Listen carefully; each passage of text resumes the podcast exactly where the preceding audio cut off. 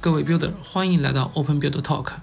本期播客是 Open Build 在2023技术播客节中出品的 Web 3专题的第五期，也是我们这个系列的最后一期。大家可以上 Apple Podcast、小宇宙、喜马拉雅同名的官网以及官方公众号关注整体活动，收听、订阅、转发其他有台或社区共创的内容。也可在 Apple Podcast、小宇宙、喜马拉雅上关注我们的节目。这一期我们想换一个角度聊一聊，我们邀请了。在 Web 二或 Web 三企业里的开发者生态从业者、顾问或知名道德参与者，来聊一聊开发者生态的问题，请他们站在企业或组织的角度来看看开发者的成长问题和开发者如何用正确的姿势参与到各种商业机会里面。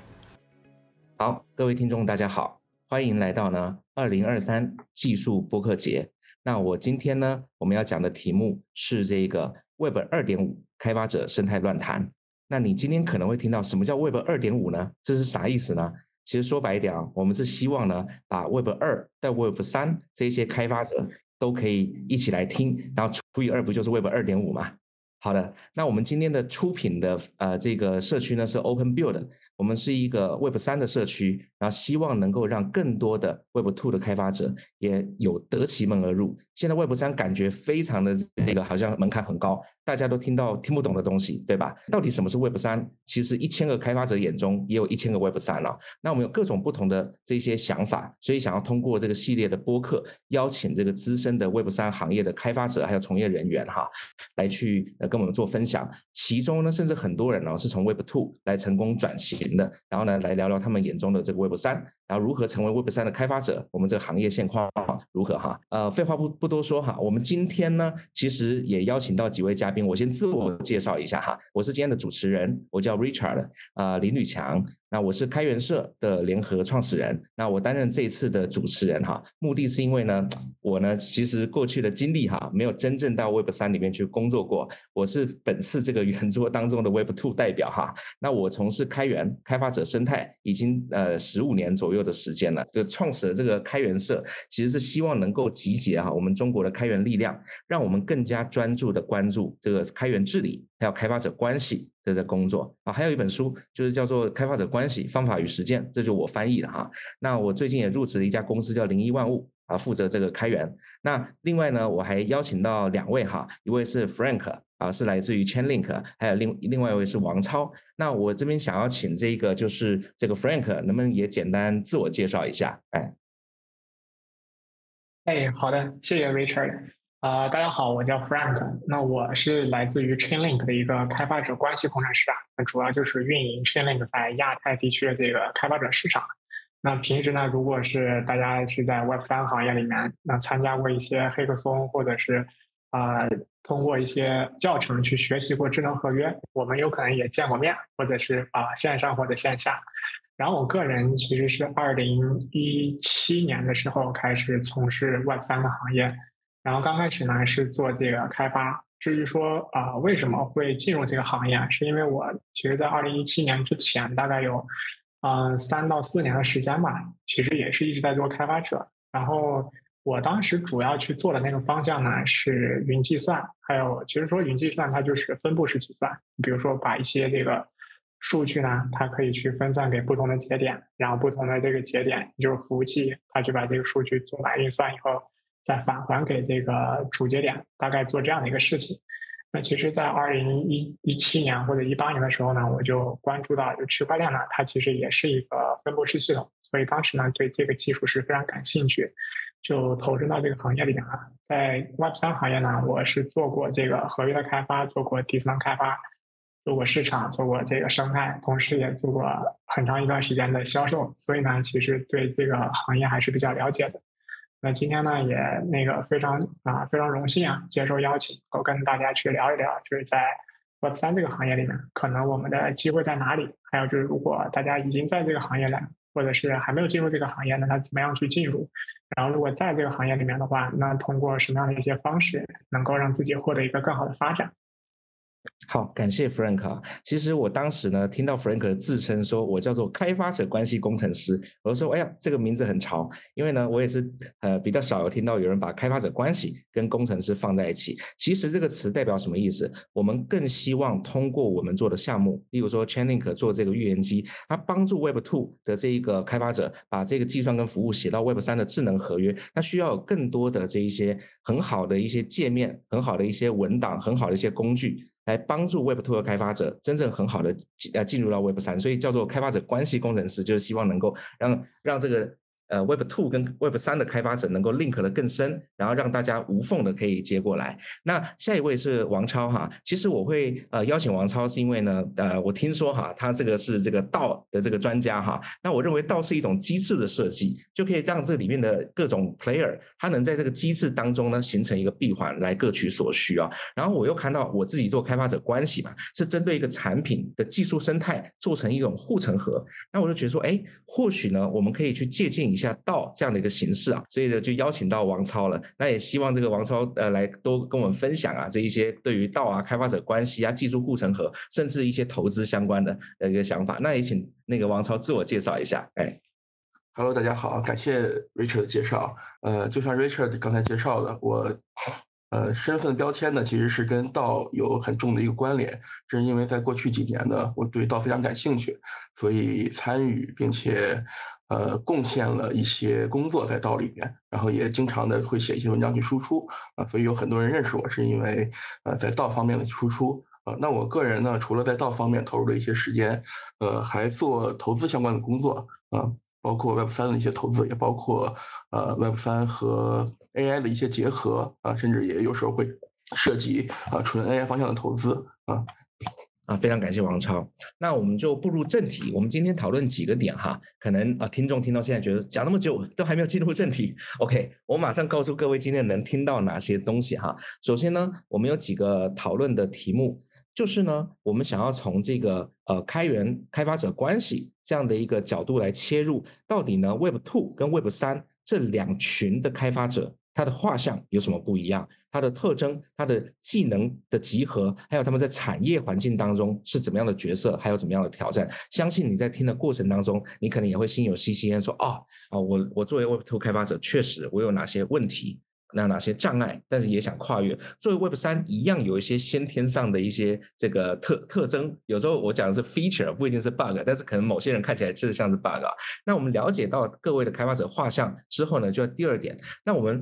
如何去维护这样的开发者关系？因为呢，开发者关系其实要把它建立起来，并且让它健康的蓬勃发展。包含了社区运营，然后如何在当当中做资源共享，还有技术支持这些方面，就是要如何去维护发展健康的开发者关系，这算是第二个一个题目啊。那第三个就是说呢，好，大家真的进到这个社区来互相做技术交流了，我们的能力矩阵应该是如何？还有我们最终要如何做商业变现？因为呢，我们能力补齐了。那我们就要把东西给做出来，而做出来之后又要怎么做商业变现呢？这一些也是要去看的。第四点就是，也是邀请到王超跟我们也讲讲，就是说道跟开发者社区，因为这个道就是去中心化自治组织哦，到底如何去影响，还有塑造我们的这个社区，包含机制的设计啊、闭环的运作啊、社区的治理，刚刚讲过了。所以呢，我们大概分成这四个点。好，那我们就到第一个问题哈，就是呃，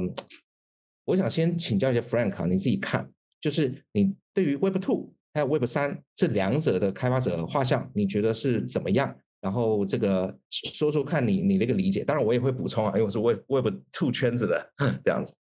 哎，好的好的，其啊其实就虽然说这个从技术角度来讲啊，有 Web Two，还有 Web Three，还有像可能还有 Web 一，那但是啊，整个在这个技术行业里面去贡献的一些开发者或者他这个从业人员。其实没有是一个非常的泾渭分明的这样的一个一个形象。其实啊，比如说我们现在说在在这个 Web 三领域，那 Web 三它跟 Web two 一个主要的区别呢，就是在 Web two 的基础上呢，我们虽然是可以跟这个数据进行一个读写，就可读可写可交互嘛，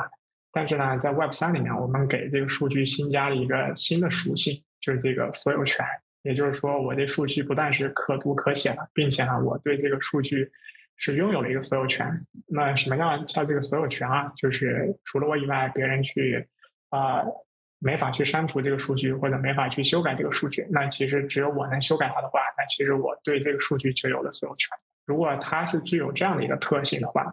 那其实我们就称之为这其实不是一个单单的一个数据了，而变成是一个资产了。所以，但凡是一个项目里面把业务跟资产分开、分为这两层，那我们就可以把它叫成是一个 Web 三的项目。但如果去做这些 Web 三的项目，就作为从技术的角度去去看。那其实并不需要啊，就是一定要会某一些技能，或者一定要懂某一些理论啊。其实你去写一些这个啊代码，就不管是写智能合约的也好，还是写前端的也好，写还是写后端也好，它就是这个啊，跟往常的这个开发结构是差不多的。先把这个啊逻辑理清楚，然后基于这个逻辑，再不断的去把啊去做一个工程化的实现就好了。其实在这个 Web 三里面呢，它啊，因为它出现的时间比较晚。而且就是它刚开始也确实比较小众，就导致大家可能觉得它比较比较神秘，或者说就是以前也听过各种各样新闻吧，觉得它有的觉得它很靠谱，有的觉得它这个非常不靠谱，对吧？但是呢，就啊，对于这个开发者来说，我我我目前所经历的有有从 Web 2过来的开发者，还有就是他可能刚开始作为一个开发者，他从学校毕业以后，那就直接直接进入这个 Web 三里，那这样的也有。本质来讲是啊，没有什么区别的，只是就是因为这个行业出现的时间比较晚，而导致了一些特性。什么特性呢？就是在 Web 三的这个开发者，他的这个画像啊是普遍比较年轻。说实话，确实比较年轻。比如说，在这个 Web 三领域，这个以太坊，它的这个发明人其实是很年轻的，就是都不到三十岁。然后还有像是这个啊，刚开始进入这个领域，并且去做一些啊特别牛逼的项目，因为啊，在这个领域，它刚开始因为做的人太少了，所以创新是比较容易的，就不是那么的难的。不像你去做云啊，或者去做一些其他的技术站，那它可能大家也都建设的很好了。你要想再做一些新的东西很难。但对于 Web 三来说，一切都是空白。那你如果是在上面去做一些东西。比如说 social 呀，或者 gaming 呀，或者像是 define，那只要能做出来一些东西，那其实都算是一个创新。所以呢，是更吸引一些就是年轻，然后想要去做一些事情，然后同时呢，就后顾之忧比较少的这样的一些一些啊朋友过来。所以呢，整体来看是比较年轻。第二呢，就是一般啊，这个 Web 三的这个啊开发者，他的这个时间是比较自由的，就是。因为 Web 三的项目呢，它一般会或多或少会涉及到一些这个区块链上的资产呀，或者 token 呀，所以它是天然的是一个全球性的一个一个业务，就是你只要有这样的一个东西写上去，就是一个我们叫去中心化应用写到这个区块链上。那其实全世界所有的人都可以啊，去随便的去访问你的这个合约，因为它是一个非许可的。所所谓的非许可，就是你只要写上去，别人就可以跟你进行交互，就是任何一个单一的一个机构它所控制不了的。所以呢，它就很容易的能能够去让这个啊参与的这个人他的背景会非常多，就你可能会更多的跟这个啊外国人交流，或者呢你可能更多的跟一些年轻人交流，那就是。这个呃交交流的这个方式会比较多，同时呢，参与到这个行业里面的人的这个背景，还有就是他国家还有文化是比较多的。这个是我认为啊，在 Web 三它开发者的一个啊主要的一个画像啊。那同时呢，就是从这个工作上来看，就是远程办公的非常多啊。因为就我们公司也全部都是远程办公，因为他如果说一个公司刚开始从一个很小的时候，也就是面向于全球的，或者面向于全世界的。那它其实是很难去做一个办公室，然后在办公室里面，在不同的地区去啊开这个分公司，然后把人招到办公室里面去办公，大家在一起开会啊，或者去开发。一般来说呢，就是业务发展很快，然后呢很快就会招啊全球各种不同的人，就有的是做技术的，有的是做这个市场的，有的也是做这种技术加市场，又是开发的关系的。那这些人呢，一般都不在一个地方，所以呢，就是远程开发的这个。浓度是非常高的，就是时间管理是比较自由，所以这个是我看到的一些在啊 Web 三行业的这个开发者的画像。明白明白，哎，那王超也会说一说你自己观察到的啊。好的，刚才 Frank 其实特别生动的已经给大家勾勒了一个 Web 三开发者画像的一个大概的样子啊，我就简单补充一点，就是呃，Web 三现在其实没有大团队。我们看项目，一个项目如果说有几十人的团队的话，我们就觉得这是一个中型团队啊；如果有七八十人，就觉得这是个很大的团队。几百人的团队呢，在 Web 三领域里面还不存在啊。所以这就意味着，Web 三的开发者，无论是你是一个独立开发者，还是说你在一个团队里边，呃，承担某一项工作，实际上你要承担的这些工作的重要性，包括你要，呃，因为就几十人嘛，那可能其其中的开发就二十人，每一个人实际上都要负责一摊工作。那相比来说，因为 Web Two 现在有很多的这些团队已经非常大了，那么反而可能有些开发者其实是只负责自己的一小块儿啊，所以我觉得这是一个。挺明显的一个不同啊，另外一个是，呃，其实我之前是有一些企业服务的背景，啊，所以我觉得这一块其实是有 Web 三这边有一些缺失啊，因为 Web two 的开发者实际上，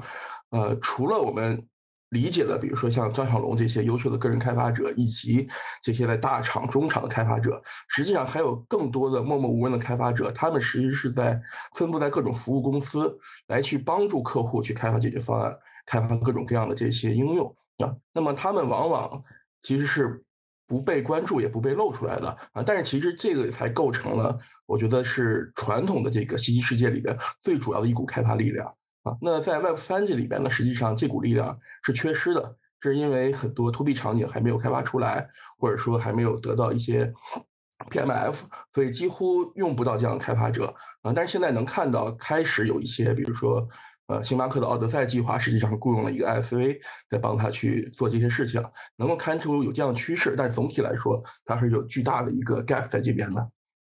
我觉得这个王超讲的特别好，就是从呃组织的形态去看啊。其实我呃我自己也是曾经参与过 Web Two 的创业团队跟 Web Two 的超大公司，所以深有体会啊。就是说，像呃我以前在华为，光是我自己带的那个团队就三十个人了。我都觉得我是小团队，但是如果放到这个 Web 三的这个世界里面，这可能已经是个不小的团队了，对吧？然后像 To B 业务服务的这方面有缺失也是。其实，在我们传统的这些 IT 企业当中，真的是有非常巨大的所谓的 ISV 啊，就是独立软件开发商或者这些 SI 系统整合，这些呢都是真正去做交付。呃，以及就是这种 to B 公司，比如说华为这种公司赚到钱很重要的点，他们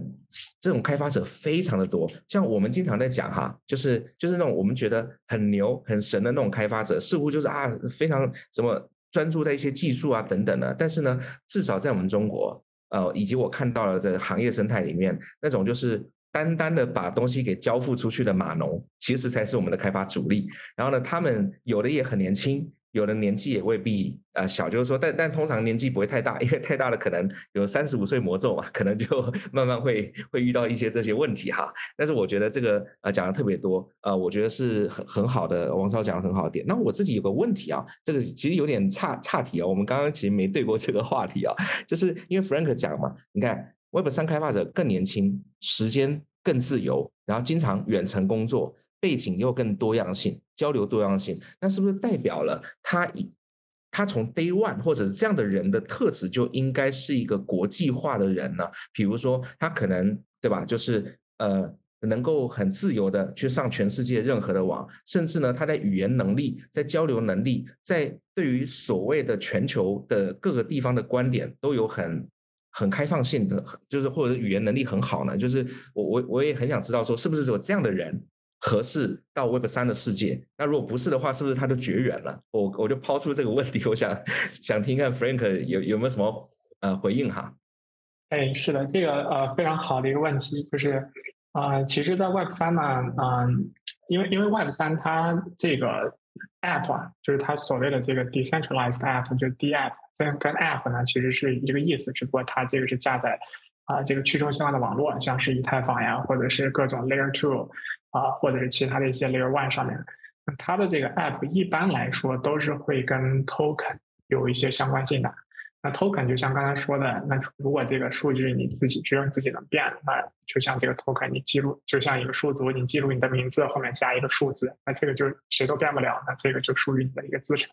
那它如果是变成一个资产，那其实它其它相当于是绕过了所有的一些全球的一些这个货币啊，或者一些合规啊，它可以完全的就是自由的一个流通起来，所以就导致所有的一些公司，它可以非常的自由的去雇佣任何的一个员工，或者呢，它可以非常自由的能够让任何的一个人去啊拥有它的 token，或者是不拥有它的这个 token，都是可以做得到。那如果是基于这种情况下，那以前对于这个国际化来说最大的一个难题就消失了，就是你在资金流上也没有任何的壁垒，在这个信息流上也没有完全的一个，也没有任何的一个壁垒。那其实相当于这个壁垒就只剩下这个文化了，对吧？只要你文化能够沟通得了，那其实你就可以接触到任何的一个项目方。那这个通过这个呃反之呢，就是这个项目方也可以接触到任何的一个人。那作为这个项目方来说呢，他肯定是希望他的这个项目是慢慢的从一个产品。变成一个标准，就我相信你在华为的这个这个啊工作经历也肯定能够认识到，就是华为呢最厉害的，他就肯定想把自己做成是一个标准。如果大家都是按照这个标准来，那华为就是最厉害的产品。那如果说我这个产品很厉害，大家用的都说好，但是呢，只有我一家在用，那其实是很难去变成一个。就是就是有很大的现金流或者承载一个很高的估值模型的这样一个公司，那 Web 三它想做的事情呢，其实跟 Web two 这个想赚钱的这个公司也是一样的。那每一个公司呢，都希望把自己做成是一个标准。那在这种情况下呢，它一定就是百分之百是需要把这个业务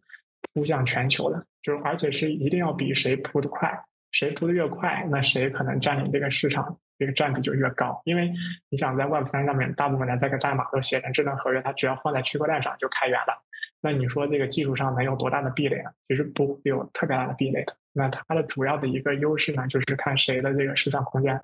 啊占的更大一点。那那这种情况下，就是无论从项目方来说，还是从开发者来说，他们都迫切的需要，就是把自己作为是一个世界公民。他希望就是他的这个业务是面向于世界的。那这个开发者加入以后，那他也是可以就是通过公司这个这个锚点吧，就跟各种各样不同的背景的人去交流。那这个情况下，对于这个英文比较好的人啊，那确实是非常非常有优势的。就是你可以其实在一个啊很年轻的时候，或者就是你的经验并不丰富的时候啊，你就可以。拿到一个比较不错的一个 global pay，或者就是就这样一个薪水，然后呢，你也可以就是能够接触到啊，你如果是做传统行业，做的传统的 Web two，你可能要经过很多年，然后让自己的公司变成是一个啊国内的一流的公司，然后才可以走向国际。那现在呢，你其实第一步就直接进入国际了。那所以这个行业里面从事的人，他的啊英文能力还有就是他的沟通能力，确实是要强一点的。就是啊，本质上他可能自己就喜欢这样的一个工作模式，或者他就是在这种模式上他比别人有优势，所以就从整体的这个开发者群体来看，那在 Web 三里面，他的这个英文能力，还有就是他的沟通能力，还有就是他他对于不同文化的这个包容能力，啊，都会都会强一点。这可能也是因为这个群体他比较年轻，然后才有了这个特点。因为啊，我我其实在这个工作中认识很多就是。啊，九零后啊，当然我自己也是九零后，但是是很老的九零后，认识很多那个可以说九六后吧，九六后还有就是零零后，那他们其实对于自己的这个职业生涯，还有对于自己的这个啊工作，他跟我们其实我觉得都已经有点不是很一致了。他会更想就是能够通过一个什么样的方式去证明自己的价值。至于这个工作能够啊长远的。我给给带来什么？是不是特别稳定？到到反而是放在其次了？还是大家都喜欢去做一些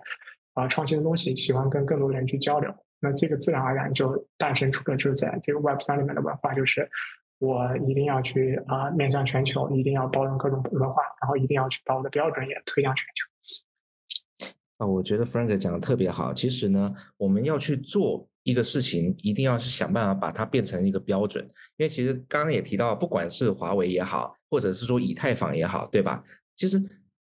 呃，所有的这个商业机会都在于生态，生态要做得好，就必须要把这个标准变成是 de facto，就是事实上就大家得用它。所以现在在 Web 三的世界里，其实已经没人在强调要开源了。因为没有人不是开源的，对吧？像我们在 Web Two 的这个世界里面，还会有人强调说，我这是一个开源的什么东西，开源的什么，对吧？开源数据库、开源大模型、开源啥？那我在这个 Web 三确实是没有听到有人在强调开源，因为呢，你每个人都是的东西，不需要强调。然后呃，我也想 echo 一下刚刚讲的这一些。嗯，开发者的特性哈，就是呃，不管是年轻，或者是说这个英语好，这我就想到个段子啊。以前有人都问说，哎，那我我我想当程序员，我是要学哪一个语言？是 C 语言还是 Java 呢？我说你要学 English，OK，就是说这个其实以前这个段子还呃某种程度有时候是觉得好笑，现在可能越来越是 required，就是说在我感觉，那以前会觉得说是 English，虽然我我我都会说，你光看中文的资料。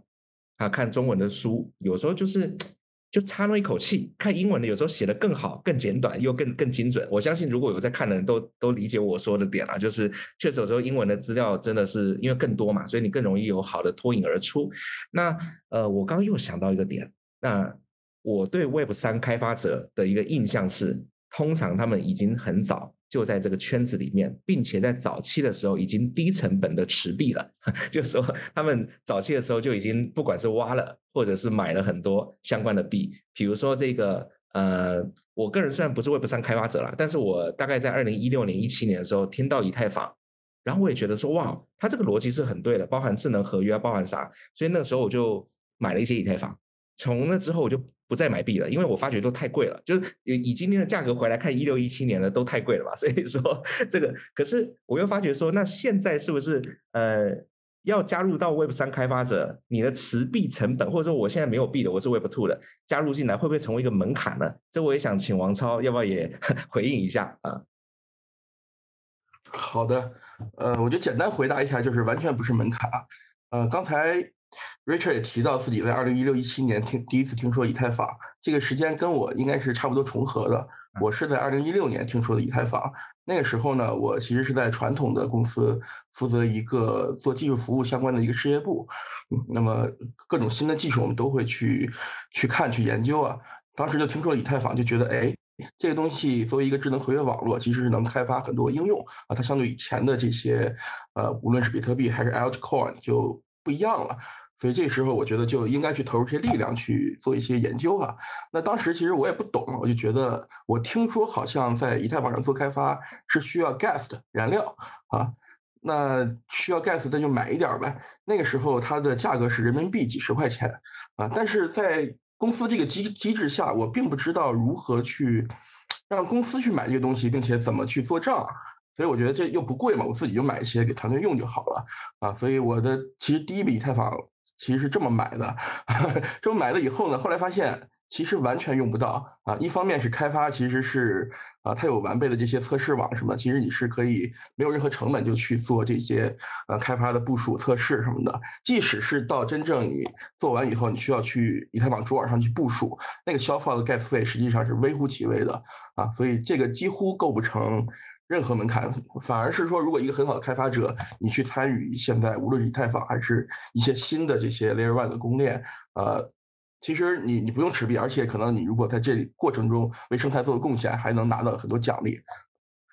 是的，是的，这个回应很好，也是可能某一些人就是这个总是觉得 Web 三感觉很 fancy，但是又感觉哇，那那群人跟我好像很不一样。如果你今天是 Web Two 的开发者，不用觉得太紧张，有时候就是。你还没有开始而已，你开始之后，你就越来越靠近了。有些 term，有些这种没听过的一些技术，其实说白一点啊，我也听过不少人，就从 Web Two 到 Web 三的，会说啊，其实 Web 三讲的那些技术，在 Web Two 不就是哪样哪样哪样？其实换个说法，或者是说，呃，某种程度就是换个名字而已。对，所以这个呃是还好。不管是 Web Two 还是 Web 三，都会有开发者关系、开发者社区这一些的这种呃维护跟发展嘛。那我就先讲我自己的观点哈，就是从这个画像聊完之后，我们就来讲这个呃社区的一个大小。再怎么说哈，Web Two 这呃这个领域的这个开发者数量当然是会比 Web 三多吧，以现在来讲。所以呢，呃，在很多的开发者你要去做一个社区的时候，比如说我们经常。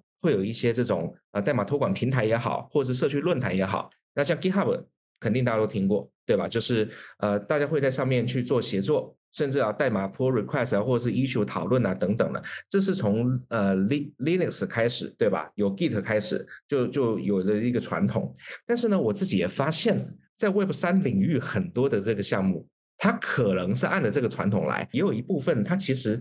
不是用那么的这这种这种的方式去进行开发，它甚至就是小规模，比如说刚像王超讲的，它规模开发团队可能不多，啊，五个人、十个人、二十个人，就这样子，某种程度就是我就把它开发了，我就把它发布出来了，所以其实呃大家去用就是了。那我我我在想啊，就是到底 Web Two 过去的这种开源跟开发者关系的这样的建立的模式。什么叫健康？还有 Web 三领域，什么叫健康？比如说 Web 三领域，就是说，呃，我我乱举的，只要这个东西产品大获成功，它就是健康了吗？还是说呢，我们要怎么样让开发者 engage 进来？我其实是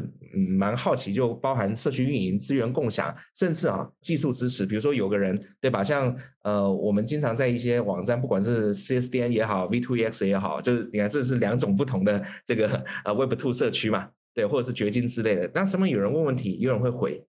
这样的一个模式，大家觉得 Web Two 跟 Web 三是有很大的不同呢，还是其实就用同样的方式去做呢？啊，其实啊，我觉得是差不多的，就是现在在 Web Two 跟 Web 三对于开发者的维护，那无非就是，嗯，可能刚才 Richard 提到，就是有一些很小的团队，他把这个产品做出来了，然后就发布了，然后大家就来用。啊，但是如果他这个团队想变得越来越大，就让他这个产品也变得就是有更多的人来使用，他最终还是会有一套体系搭建起来的。因为，啊，作为开发者来讲，你去学一个东西或者你开始使用一个东西，那路径终归是差不多的。那肯定是需要第一点就是，那我学了这个技术，我干嘛呢？能找着工作呢，还是能这个啊怎么赚到钱？这肯定是第一位的。第二位呢，就是我上哪儿能学到它。如果这两个都能解决的话呢，他可能才会进行第一步的一个尝试，就是他学完了以后，他要去怎样怎样去做，然后最终完成自己的一个项目。那在这个 Web 三，由于是离钱比较近，所以呢，可能就是我们平时观察到的一些现象，就是 Web 三会在一些像是 Discord 呀，或者是。一些 Telegram 呀，或者就是一些这样的一些软件里面去做自己的这个开发者的环境，然后去跟大家去通过聊天的方式去回应这些内容啊啊！但是这这个原因是因为就是现在其实对于 Web Two 的开发者来说，Web 三的这个开发者他的体量还是非常非常小的。其实我们之前做过一个数据啊，大概月活的这个 Web 三的开发者数量可能只有两万人。就是全球啊，或者是全球。当然，这个数据统统计的不一定准啊，因为它可能需要就是完成一些动作，我们才会认为它是这个 Web Web 三的开发者。但如果你把这种数据你放在 Web Two 里面看，那可能国内你搞两家公司这个开发者的这个人数可能都超过了这个 Web 三的这个开发者，所以它整体这个规模还是比较小的。所以呢，可以用一些比较随意的方式，或者是一些非主流的方式，跟开发者去啊建立起来一些关系。随着这个呃人数的这个数量变得越来越多啊，那我们肯定是要考虑，就是把它规模化的。其实像我现在所在的公司就是一个很好的例子，因为我们做的一个产品呢，就是一个呃这种 serverless 的一个平台，然后让用户可以去通过这个平台去获取到一些数据，把它从这个 Web Two 移到 Web 三上面。因为就是呃生态发展的更大了嘛，那可以有更多的业务逻辑通过智能合约去实现。那你如果要实现的话，肯定是需要一些已有的一些数据的，不能够全都是这个 blockchain 这种 native 的一些数据，因为那个数据量太少，而且范围也过于有限。那其实对于我们现在的 Chainlink 这家公司来说呢，我们面向面对的这个开发者是蛮多的，基本上啊占据了是现在 Web 三开发者总量的，我觉得应该会有四分之一左右。就是从月活数据上来看，如果说我们能够啊，我我们处理这样一些客户，我们也会引入一些啊传统的方式的，比如说啊，我们对于这个文档，它其实是花费了很多资源去做的，就是每一个产品如何去做，如何去用，然后包括一些 playground 都会去展示出来。另外呢，就是在啊 GitHub 上跟大家通过。issue 呀，或者 PR 去进行一个交互，那其实就跟你去做一个传统的 Web Two 的项目是没什么区别。另外呢，还有像一些问答社区，像国外可能是 Stack Overflow，国内可能是一些其他的，那我们都会有专人去盯着这个 Chainlink Tag 的一些这个问题。如果有人去提这个问题，我们就会回答，就是通过这种公开的方式，并且可留存的方式去回答问题。因为他的问题提出来以后，我们去对他进行一个回答。那其实可能有更多的人能够看得到，那大家可能都能够学习到这个知识。那所以呢，我们是一步一步就是把这个这个啊沟通的这个方式，还有就是建立这个开发者这个社区的方式变得能够有扩展性。就是当人变得越来越多的话，我们这个机制还是一个好使的啊。但是可能啊，确实有有很多项目就是它啊面向的开发者人数没有那么多，而且那个离这个一个通用的一个平台还是比较远，所以呢就没有去花大功夫去做自己的各种面向于开发者的一些。一些工具也好，或者是一些资料也好，甚至是这个沟通方式也也比较单一。这其实有时候是鸡生蛋问题啊，就是那他越重视开发者，可能更多开发者来用，然后形成这种滚雪球的效应嘛。那也也有一些项目就觉得说，反正我酒香不怕巷子深，反正就是我东西做得好，别人来用就是了。我其实有看过不同的 这个 philosophy，我也不知道谁对啊，但是呃，这两类似乎都有啊。就像刚才 Frank 说的，其实我觉得就是一个规模问题。就现在 Web Three 的开发者生态相对来说，呃，还没有发展到 Web Two，比如说微软去推它的 Azure，啊，然后有一套错综复杂的体系，对吧？全方位的给你的各种不同类型的开发者能够给予支持。呃，在这种这种体系，其实，在 Web 三里面还看不到，看不到。我觉得不是不是他们有本质区别，就是因为刚才 Frank 说的。就还很小嘛，全球就两个开发者，你再分一分，其实每一个生态上面并不够啊，而且真正你实现的这些应用商业场景，暂时呢，其实它的 PMF 大多数都还没找到啊，这个其实还是需要给他时间，我觉得。所以其实啊，我刚刚自己也在想，就是听两位在聊啊，现在蛮多的 Web 三开发者其实去的地方是 Discord 或者是 Telegram。这一类的呃这个交流平台，然后呢，我看到 Web Two 的开发者可能更多的还是使用传统的，不管是微信或 QQ 啊这一类的这个平台啊，就我说我只是 IM 嘛，那当然最传统的那个可能，比如说这个呃这个 IRC 啊什么的，那个已经不太存在了。那有一些呢，其实 Web Two 也在做的是，他用 Slack，对吧？就 Slack 是介于 Web Two 跟 Web 三，我看过都有在用的。对，所以我我不晓得啊，就比如说现在给我的感觉啦，就是 Discord 是非常的，它的可能是因为它从游戏起家，就是感觉是非常年轻化啊。然后 Telegram 又是更加你在上面很好写一些机器人或什么，就是很很工程化，对吧？那但是这个东西到底对 Web Two 的开发者来说，是不是一种门槛？或者甚至是说，是不是一种好的过滤器？就如果搞不了这两种的，它也不适合到 Web 三。像我自己有时候在想，它会不会是个好的过滤器，还是说它就是个不好的阻碍啊？你们怎么看呢？呃，我我认为是这样的，就是如果说 Web 三这个行业现在承载的容量很大，就是它对于人才的需求非常非常高，就我可能一年花一两百万，我要招一个开发过来。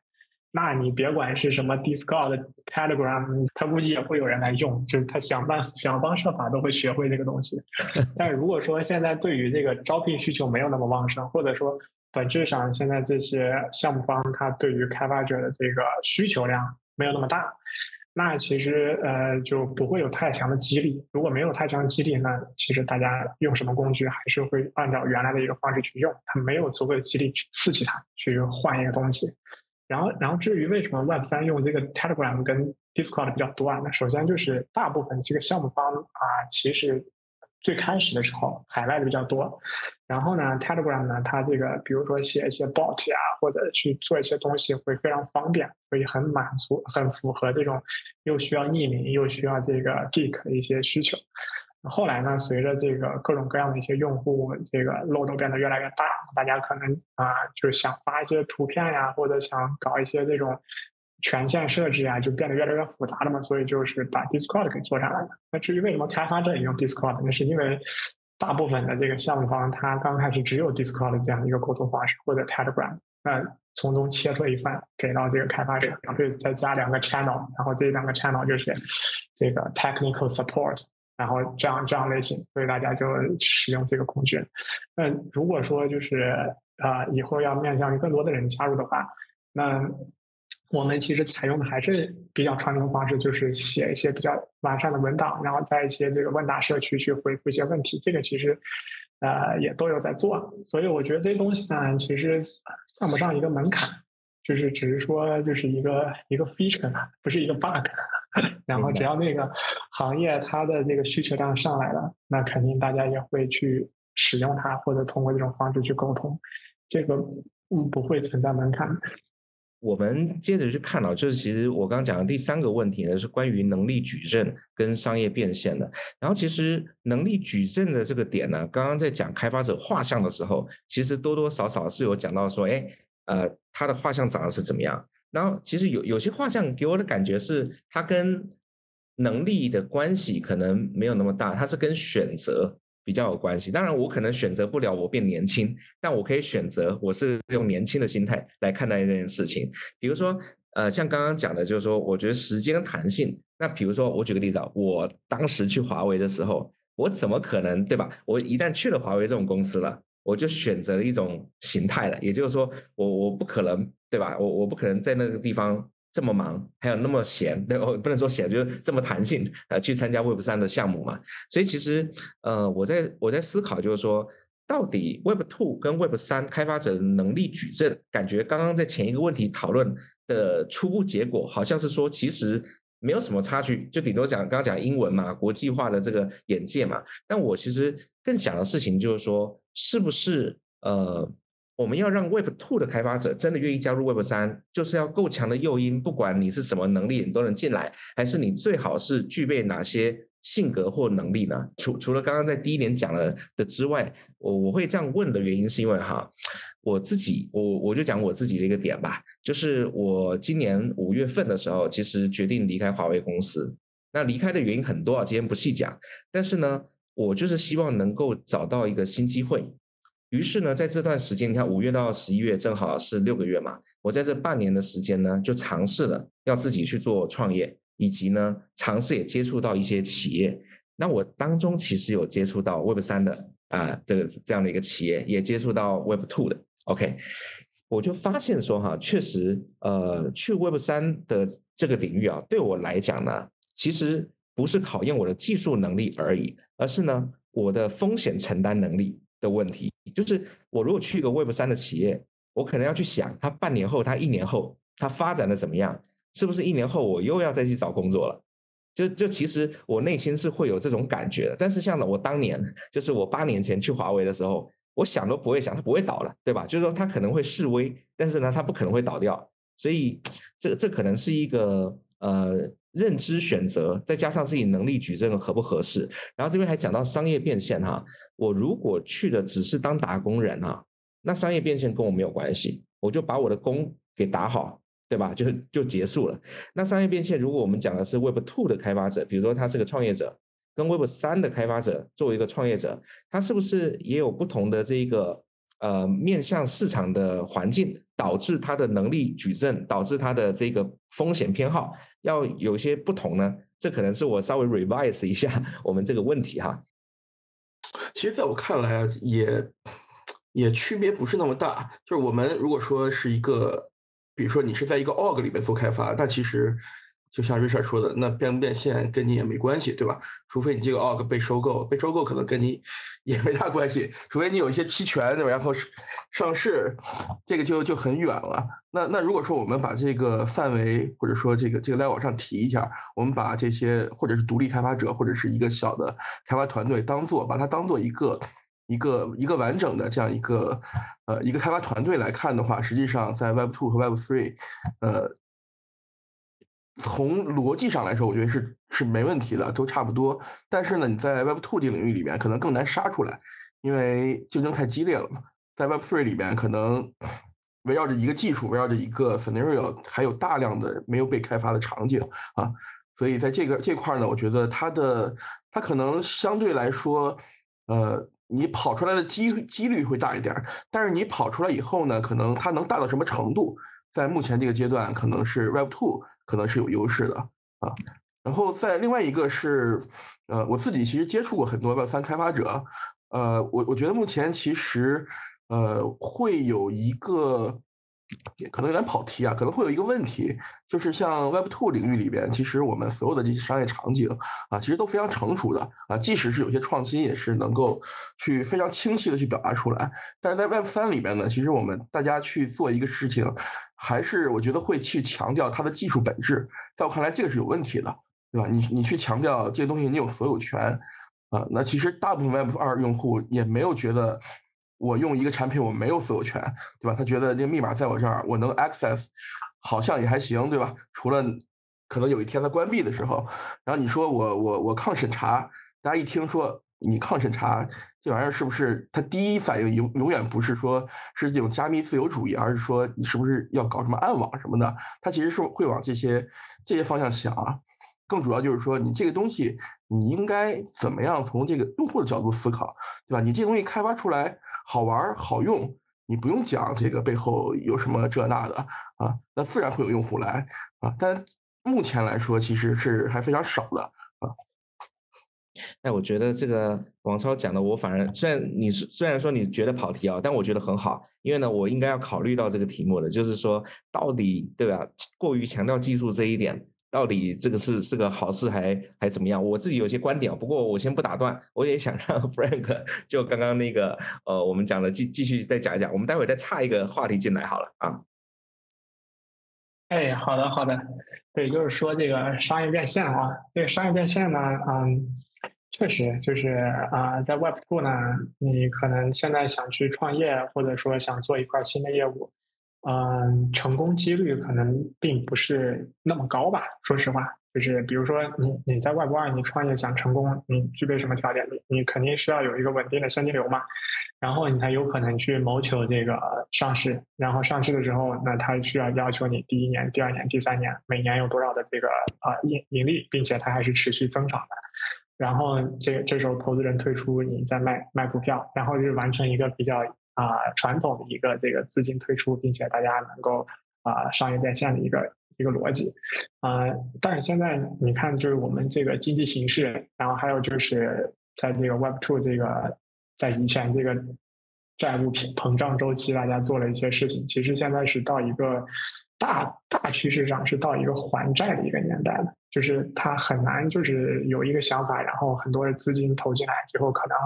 虽然也没做出什么非常稳定的一些这个业务流，但是还是能够就是获得一些这个资金的一个退出。那可能我们在接下来五年或者十年，这个逻辑都跟以前那十年的逻辑是是不一样，因为就啊受这个周期的影响啊。那所以呢，就是对于 Web 三来讲呢，它其实虽然它也受这个周期的影响，但是它的这个变现的这个。周期或者叫实现商业价值这个周期和门槛会更小一点，因为它不需要去这个证券交易所了，它只需要去这个 token 交易所就可以了。那这个 token 交易所，那你你其实项目做成什么样，然后什么样的项目能上锁，最后你能够获得什么样的回报，它的这个操作难度跟现在的 Web Two 的一些公司，尤其是做一些企业服务呀，或者 To B 啊，甚至做大 G 这种公司，它是简。已经简略了非常多的一些内容了。只要你有一些这个微创新啊，并且呢，你在这个市场的这个这个趋势上，你也是对的一个，就是不是那种全部都是在一个非常下行的一个市场在做，就是它只要是处于平稳或者是稍微上行的市场，你去做这件事情，那你对于你个人或者对于团队来说，你去实现这个商业价值的这个概率是要比这个 Web Two 要高一些的。啊，不能说高很多，但是要高一些，啊，所以这个我是觉得是 Web Web Three 它之所以能够有这么多的激励，之所以你能够有这么高的一些这个回报，它的一个主要原因，就是换句话说，就是它的这个啊商业变现并没有那么的长的一条合规的路要走。那至于就是我们个人怎么样去考虑，就是啊应不应该去做这个 Web Three 啊，嗯。我是觉得这个主要是取决于你目前的一个状态。如果是说你可能是谋求一个比较稳定的工作，然后也希望就是能够干得更长久一点，甚至是就是可能再过一段时间就也准备退休了，或者去做一些啊别的一些生意，那这个其实啊去 Web 三跟去 Web two 没有什么区别，就是因为就像之前说的，那你作为一个人去打工，那。这公司怎么样？其实跟这个打工人关系没有那么强的，有可能公司很好，但打工人没挣到什么钱，很有可能，有可能公司很差，但是你打工的人也没受什么影响，这也是很有可能的。所以我认为你的这个问题可能是说我们选不选择去这个 Web3 去创业这样的一个问题。那如果是考虑到这个问题呢，那那肯定是要看一下自身的情况，就是你是不是很就是一直在有一个非常紧张的一个这个财务状况，比如说你每天要还贷呀，或者要干嘛。那像这种情况呢，那说实话确实是不适合创业的。但如果说比较年轻，或者你目前也没有太多的这个后顾之忧。而且你认同这种 Web3 这种方式，就是说你愿意去跟多文化的人去交流，你愿意去承担这样的风险，并且你你个人也比较认同这种文化。就是有的人他觉得这个什么比特币、以太坊，那就是就是那个不靠谱的，那那就没办法。他他如果是这样觉得，那就那就不适合去做这个东西嘛。那你如果认同，并且你自身也有这个条件支持自己去做一些创业，那我觉得如果与其在 Web2 创业，那不如到 Web3，那它的这个概率。啊，可能还会更高一点。当然，不管是 Web Two 跟 Web Three，它成功对于对于个人来说，成功概率都是一个小概率。因为你想获得一个创业成功，那确实是天时地利人和。但是就这两者相比，Web Three 我认为概率会更高一些。Frank 讲的很精彩，其实我也想呃补充一些我的观点啦，就是刚才王超的说法，我是完全的同意啊。就是其实首先啊，我自己也经常在看到一些 Web 三的项目上来，或者是在网站上，或者在他 Deck 里面，就是讲非常呃深奥深呃就是深奥的技术。呃，先不讲他那个技术，呃，第一点我看不看得懂，或者好我看得懂，我认不认可。就是说，当你一直在讲技术的时候，你就忽略了市场。也就是 PMF 嘛，Product Market Fit。那到底呢 fit 到什么东西？我觉得一个真正的有交换价值的产品啊，我先讲交换价值，就是说你做出来有人要，所以会买嘛。我觉得有交换价值的产品还是，而且它它才能够呃比较久。那另外一点是，刚刚 Frank 讲到，就是呃同样的，我在很早期我就做出一个东西了，有可能我就被收了，对吧？像非常早期的互联网也是这样，比如说一九九八年、九九年。OK，那时候也很多的公司做了很多各种小的一些项目，然后可能就被某一个大公司给收了。或者甚至那个时候要上市的这个门槛，呃，会会比较低。当然，我们在这个 Web 三就不是上市的逻辑啦，它是另另外一种逻辑。那当然门槛是会更低的。我觉得现在我们还在这个风口上面，甚至不只是 Web 三。我觉得新东西啊，像现在呃 AI 的部分也是。王超刚刚也在讲嘛，就是看一些海外 AI 的一些这种小项目。那我自己也在 AI 行业已经五六年了，就是我也能看到一些。新出来的一些小项目，哎，很快的，或或许做两三个月就就被收掉，那这也是一种变现的方式。当然，这里的变现方式就未必只是 PMF，有可能它是补足了某一个别人的商业上的一个闭环，或者是说补足了，就如果这个东西大了，别人就是竞争了，他早一点把这个竞争者给买买掉，啊，补足他自己，这也是一种逻辑啦。所以我觉得其实商业变现这呃可以讲的特别多。那我们今天时间，因为这个也也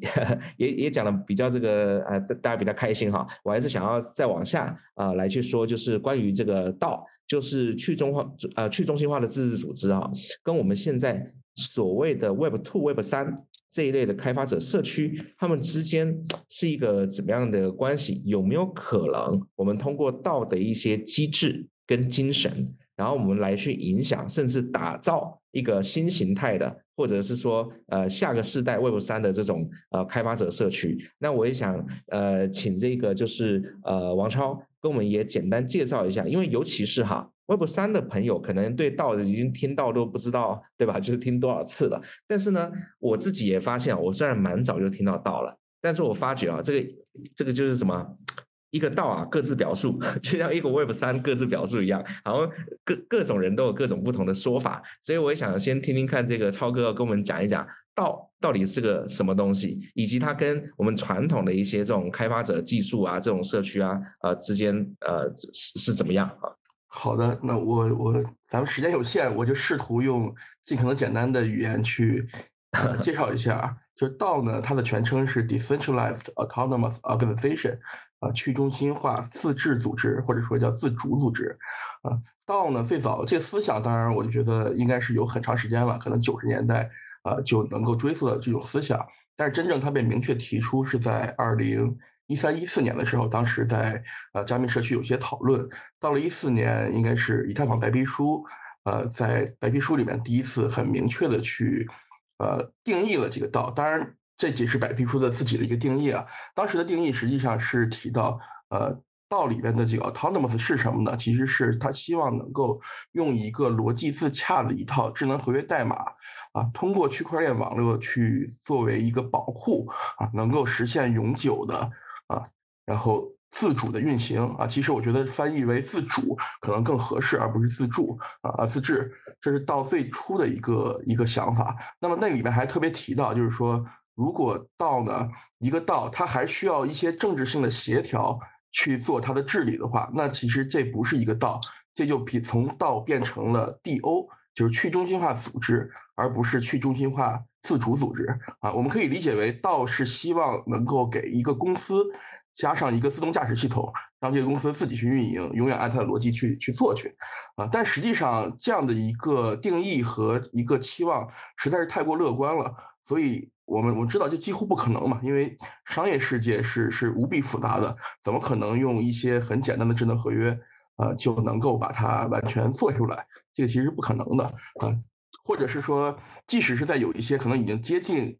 这样的一个运作方式的，呃，一些系统，比如说比特币或者以太坊，其实是有一些接近这样的一个系统，但是它其实也完全做不到啊，还是需要有一些人的参与的。在这种情况下，实际上道的概念就有点变化了，就是大家不再把一个完全自治的，呃，运行在区块链网络里边不受人员外界干涉的一个系统当做道，而是说把一个通过区块链网络去。呃，治理的这样一个组织当做道，也就是说，它通过或者是通过发行 NFT，或者是通过发行 token，或者是说都没有通过一个特定的智能合约，能够实现在区块链网络上的治理，然后大家有共同的目标去做一些事儿，这时候大家就认为它是一个道啊。所以在这种情况下呢，其实道追求的目标已经从 autonomous，就是它的自主性，变成了追求一个叫 community driven。啊，就是说要社区驱动，大家有共同的目标、共同的价值观，然后大家认可这样一套规则，我们一块玩儿。那至于怎么玩啊，怎么治理，实际上虽然会用到区块链的技术，但实际上这个世界是复杂的嘛，就是真正能够啊完全上链的部分还是非常少的。所以在这个过程中，其实还是大量的用到了社区啊，然后做这种一个社区的共识作为协调机制来去。商量这个事情怎么推进啊？这是到过去的一个概念以及它的一个变化啊，啊所以呃，它其实是有这么一个转变的啊。那么当这个概念扩大了以后，实际上有一些更加可能不到的一些组织也叫自己道，比如说很多人拉个微信群就说是什么什么道，这个也是有的啊。包括前一段我去看一些日本的呃一些道组织，呃，他做了很多有影响力的事情，包括现在日本的一个呃叫应该叫。游民签证吧，就是这个数字游民签证这个事情本身，实际上是一个叫叫制定影响的道，再去再去做这样的工作，并且它成功的影响到了日本的这些最高决策者啊。但是你去看那个道呢，它其实它有一个 Discord，它除了 Discord，它什么都没有了，它没有链上投票机制，然后没有没有发行 Token NFT，什么都没有。但是我觉得它未来可能是会。呃，逐渐逐渐的一些加上，但至少在目前这个阶段，它还是没有的啊。所以道其实已经分化成一个一个一个一个理念了，对吧？它其实你很难去定义什么叫道，什么叫不叫道啊。每个人都有自己的理解啊。早期嘛，这个这个很正常。哦，那所以说现在，呃，你认为即使它当中完全没有用到上链机制的组织，并且自称为道的，我们也不应该马上一下拍死说你这个是假道，就是你你认为也可以再观察观察，是吧？呃，是这样，就是我觉得它如果没有完没完全没有用到区块链作为治理协调机制的话，我觉得它确实不是道。但是呢，它可能比如说在几个月之后，它它可能发展出来了。那我去看很多很多道，在早期其实都是有这个阶段的啊，它需要去琢磨自己的这套治理机制怎么在链上呈现啊。在这种阶段呢，我觉得要给他时间啊，这是一个。另外一个就是说，呃，我自己一直有一个观点，就是道这个这个这个词呢，在过去两年变成一个 buzzword，然后被各种炒作、各种去聊，包括也还有很多看衰道的。呃，这里边其实很大的一个争议就是大家对道的定义不统一嘛。啊，其实我我觉得，我个人觉得完全不用纠结什么叫道，什么不叫道啊。就比如说像日本的那个要影响政策制定的道，我觉得你你不叫它道没关系，你叫它一个呃互联网原生组织啊，我觉得这也是个很好的名字嘛。那这样一个原生组织，它目前在做了一些很了不起的事情，影响了政策制定。未来呢，它还会继续发展，它可能发展完了以后变成一个道，也可能没有。但是没关系，即使是一个互联网原生组织，这也是这个世界上新出来的一种东西啊，我们不能忽视它。嗯，我就稍微补充一点我个人的想法，就是我觉得现在道有争议啊，或者大家不知道它啊下一步会走到哪里去，这个是非常正常。我觉得其实像刚才啊我啊就是超哥说的这个啊有没有用区块链跟它是不是道，就是也也并不是一个百分之百相绑定的一个东西，我我也是比较认可的。因为本质上，这个你可以把这个东西，我觉得有点理解成是一个像这种非营利组织啊，或者是宗教呀这样的一个概念。它并不是有一个啊有一个人说告诉大家应该怎么样去做，而是希望就是这个机制出来能够满足一些人的需求，然后他们可以从中得到他们想要的一些资源，然后再推动这个组织在啊往前去走。所以，我我认为就是它用不用区块链呢，跟这个确实是并不是一个强相关的，除非是说它所处理的这个业务，那它都在区块链上。比如说，我在区块链上做一个项目，是做这个啊游戏的，或者做这个借贷的，那我这项目下一步我要怎么走？那可能我通过一些道呀，大家都作为这个 holder。然后呢，进来进行一些投票呀，或者是决定这个走向，那可能是可以做一些这样的方式。但其实啊，呃，就是有有没有这个东西呢，也并不是很重要，只要能够实现这个机制去走就好了。其实呃，我觉得就是现在现在我们做的社区，无论是开发者也好，或者是非开发者也好，那其实每一个社区呢，我们也可以把它称作是一个道，然后。大家啊，大家去都是为了某一个相似的一个目的，或者是一个相同的目的。那可能每个人能够去获得的东西不一样，但是能够推动这个目的去往前去走，那这就是一个道。明白，感谢 Frank。其实啊，我觉得呃，两位说的我也受益良多啊。其实我最初在搞社区的过程当中，也在思考社区到底是一个什么样的组织，就是道里面的 O，对吧？Organization，它到底是一个什么组织？那如果说按照，比如说咱们中国的法律，这个组织嘛，你肯定是要登记成某一种，不管是公司啊，对吧？基金会啊、协会啊，啥东西的，那 似乎不在这个范围里面，好像你就不能说你自己是组织。像开源社，某种程度也不是一个，就是呃，从这个政府的角度来看的这这种组织形态嘛，因为我们还是希望说，把开源的力量能够聚在一起，甚至在里面，因为我作为这个创始人跟这个理曾曾经的理事啊。我们也在讨论要不要用道的模式，比如说我们去发一个东西叫 K token，对吧？K coin，